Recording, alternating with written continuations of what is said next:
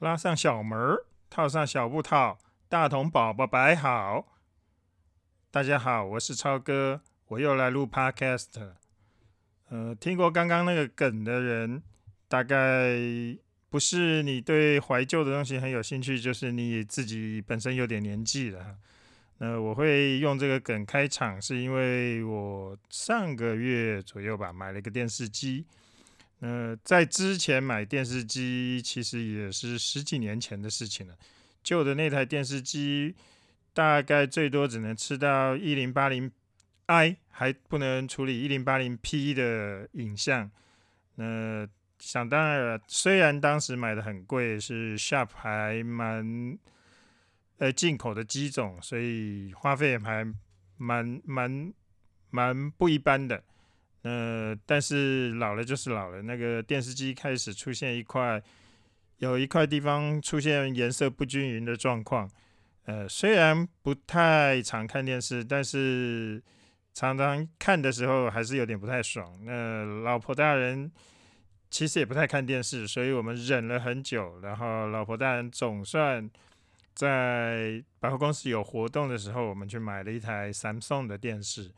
那这次买了一个五十五寸的，所以那个电视柜塞得满满的。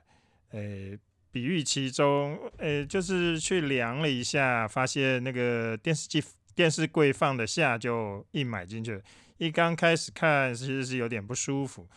诶，不过看久了好像也就习惯了，因为从电视机到我们坐的距离大概还有三三公尺左右，所以勉勉强强再大可能也受不了。受不了了，那事实上也没空间可以摆更大的机种了。那电视机还是有进步的，跟以前从我从小到买上一台电视的时候，其实现在这个电视机差距还是蛮大的。现在电视机里面就等于是多了一多了一些，基本上你可以说它是塞了一台迷你电脑吧。那很多，比如说 Apple TV 呀，这些一堆就是线上串流的影音都已经直接可以下载，就是直接用个 App，呃电呃电视本身的 App 就可以去看了。所以可能对很多人来讲，像我的话，就外接盒可能也省了。虽然我有一个 Apple TV 第三代，但是 Apple Apple TV 第三代事实上还不能看四 K 的节目，那反而是电视本身的 App 就已经可以让我看到 Apple TV 上的四 K 节目，所以进步不可谓不大。而且现在的 HDMI 还，比如说我插上任天堂的游戏机的话，它是会直接认得那是一台游戏机。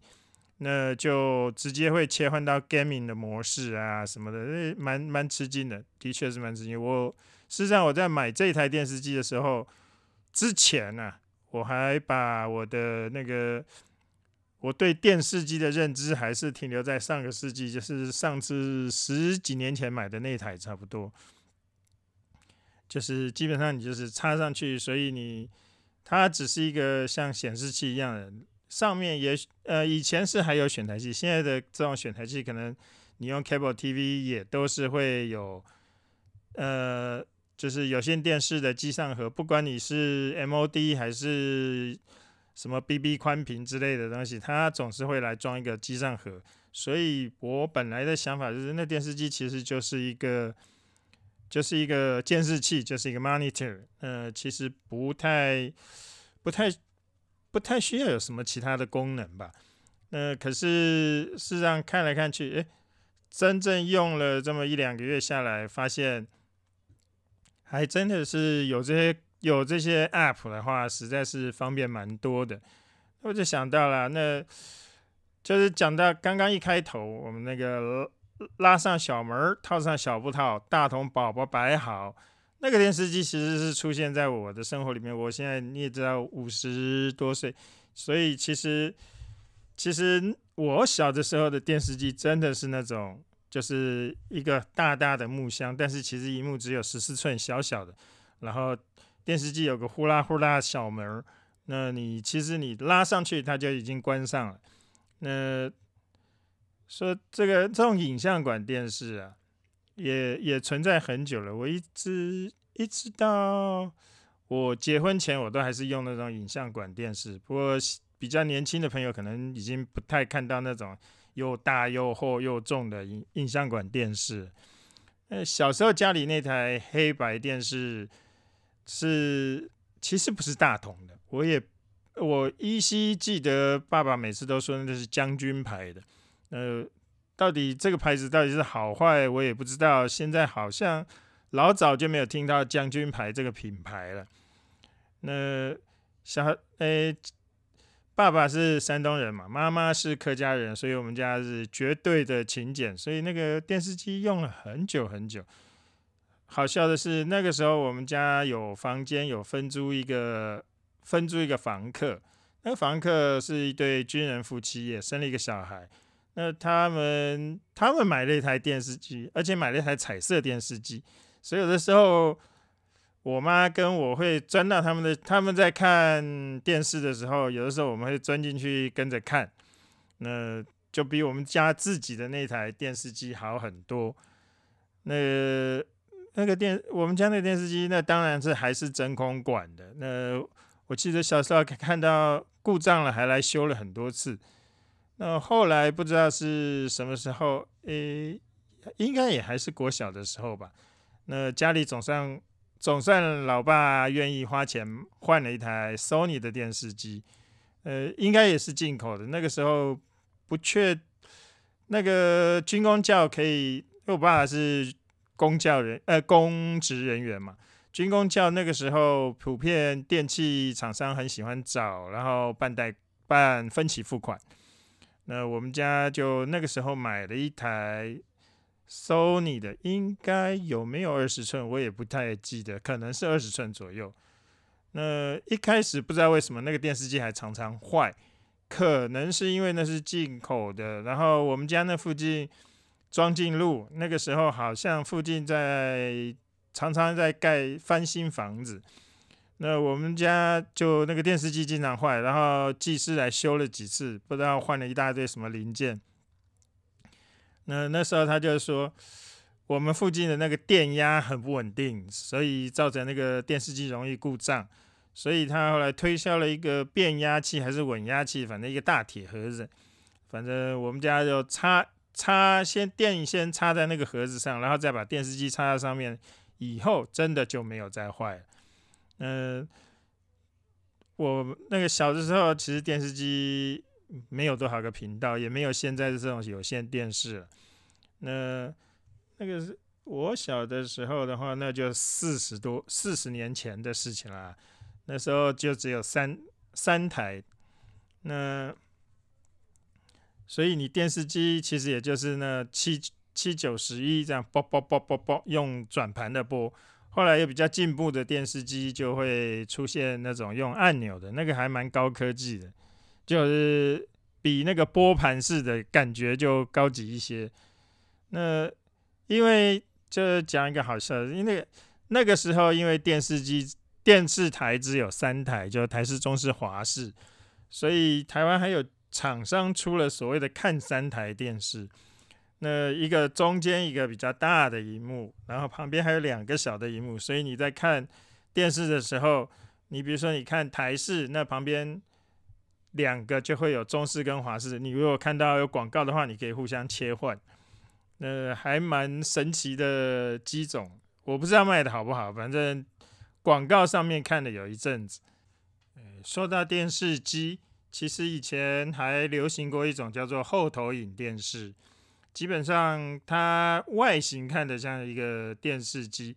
你你一般看到的投影电视，其实是从挂在天花板上或者什么投上荧幕。那所谓的后投影电视或者叫背投影电视的话，其实它是装在一个大箱子里面，然后利用反光，诶，就是四十五度角的反射镜把影像反射到前面一块玻璃上面，所以你整个看起来像一个巨大的电视机，就非常非常大。那个时候。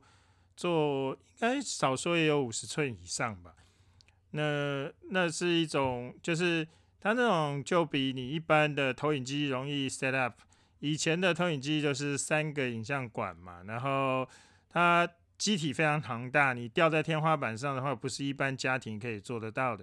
所以那种后投影电视是一种解决方法。那在台湾可能不是很流行，因为那个机器实在是非常大。可是，在北美洲倒是非常的，有一阵子受到蛮蛮多人买的。呃，事实上，我们家那时候移民加拿大的时候，也买了一台后五十寸的后投影电视，因为其实。对啊，前面说过，老爸虽然非常节俭，但是那时候他年纪很大了，老花眼了。你真的叫他看电视机，还看的那个三十寸二那个影像管电视，基本上就是二三十寸，做不到太大。那不用后投影的话，其实一般不会有，就是我没有看过有到五十寸左右的影像管电视。那因为。这样他可以很轻松看得到，所以虽然不便宜，但是他居然买了。那所以后来那个房，呃，我们从呃他也过世了，然后从加拿大我们搬回来之前，就把那电视连房子一起送给那个买我们那间房子的年轻人了。呃，所以这是一段很奇特的记忆。呃，那另外就讲到了那个。前面讲的投影电视最早以前是三管式的投影，所以你会那个非常非常巨大。基本上我很少，除非家里很有钱，然后家里又很大，然后你要投个一百寸，不然我是没有我没有看过有人家里面装那个。但是后来三洋就是现在已经不 消失的一家公司，三洋那时候推出来。液晶投影电视，它里面是利利用一块液晶板，所以那个电视，那个所谓的投液晶投影机已经可以小到，虽然没有像现在我们看到那个这么小，但是它已经小到你就一个手提箱那么大，你在一般家里是可能可以用。我那个时候就很想买一台，那但是一开始还是超过我的经济范围，不过最后我。诶，后来我因为我们家那个时候住的房子还蛮大的，地还有个地下室，所以后来我还真的花了十那时候要十来万块钱。后来我凑到那笔钱，存到那笔钱，我就去买了一台 Panasonic 的投影电视。那在我们家地下室里面给撑了一个一百寸的荧幕，呃。应该在那个时候，那也是将近二十年前了吧，所以我不知道对各位来讲是不是很先进，但是那个时候我是看的蛮开心的，就下就弄了一个家庭电影院吧。那那那台投影机后来就是灯泡烧掉，这灯泡有寿命嘛？诶，那个算不算烧掉？反正就是灯泡有寿命，然后投影机就挂了。我上网去查了一下，结果发现买那组灯泡倒是贵的惊人。那后来的液晶投影机，其实你像现在几万块钱，现在不要十几万了，现在三四万块钱可能就可以买到还不错的机器。所以算了算了，当然就没有必要了，就把它给扔了。我结婚前那个时候还买了，最后买了一次影像馆电视。那电视应该也三十二寸或者什么差不多那样子，那当然还是四比三了。很多人可能不知道，其实影像馆电视有做十六比九的，不知道是十六比九还是十六比十。但是我有一个同学家里面是做高中同学家里面是电器行，他们那个时候就弄了个，那日本一开始开播。高画质电视的时候，其实还是类比的，还不是现在这种数位的。那个时候，Sony 就有推出一个宽银幕的电视机，那时候好新奇哦。到他家里去看的时候，想说哇，这是那个未来。虽然那个其实影像馆电视机还是做不了多大，那个就没有不可能像后来液晶电视这样越长越大，越长越大，大大到现在的七八十寸都有，这倒是蛮惊人的。回到刚刚我说那台结婚前买的影像馆电视，那个是一台 Toshiba 的，也就反正很普通的，没有那个时候影像馆电视已经蛮便宜的了，即使三十多，是不是？我忘记是二十七寸还是三十出头寸，反正就是买了个电视接着有线电视，那也不常，呃，因为不常看的原因，所以后来有一次它故障，那。找了技师来看，技师其实已经过了保护范围。技师来看，他那个电视机，他们好像后来的电视机，因为里面晶片都可以计算你开机时间什么东西。他看了一看，突然突然说：“哎，你这电视机很少开耶，那个使用时数这么少，算了，这这次不收你钱，我帮你处理掉。”那电视机修好以后，我就养成一个习惯，就反正没事把它打开来开着。可能是潮湿，可能是什么，反正你开着有发热，它就不容易那么潮湿，就电视机寿命好像还比较长。然后，anyway，后来结婚，然后搬家的时候，那因为搬新家嘛，那时候就决定去买个新的电视机。呃，就趁百货公司有特惠的时候，我也没讲来讲去，我好像每次都是在百货公司买电视机。不知道大家是都是在什么地方买你的电视机？那那个时候，Sharp 的液晶面板通常被公认为是最好的，所以牙咬咬就买了一台 Sharp。那也就是为什么你后来看了十多年都舍不得把它扔掉，只要它没坏，我就是不舍得换的原因。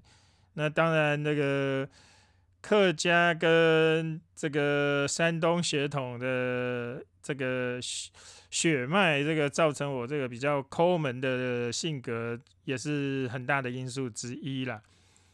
其实买这台电视之前，已经有很多时间，我和老婆两个人通常都是一人拿一个 pad，然后在那边自己看 YouTube 上的东西，电视机只是放在后面当背景音乐来听了。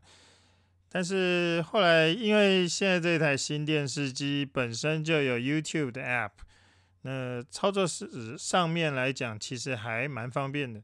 你也可以用语音去搜寻你想要的内容。所以后来我们现在居然又慢慢养回来看大荧幕的习惯。哦，对了，另外有一件事情就是，这次要买电视机之前，本来我对 OLED 的电视还蛮有兴趣，因为那个画质看起来真的有比一般的 LED 电视差很多。它差在什么地方呢？就是它的黑色，因为它的黑色是全黑，所以它整个画面的画质的层次真的看起来是完全不一样的。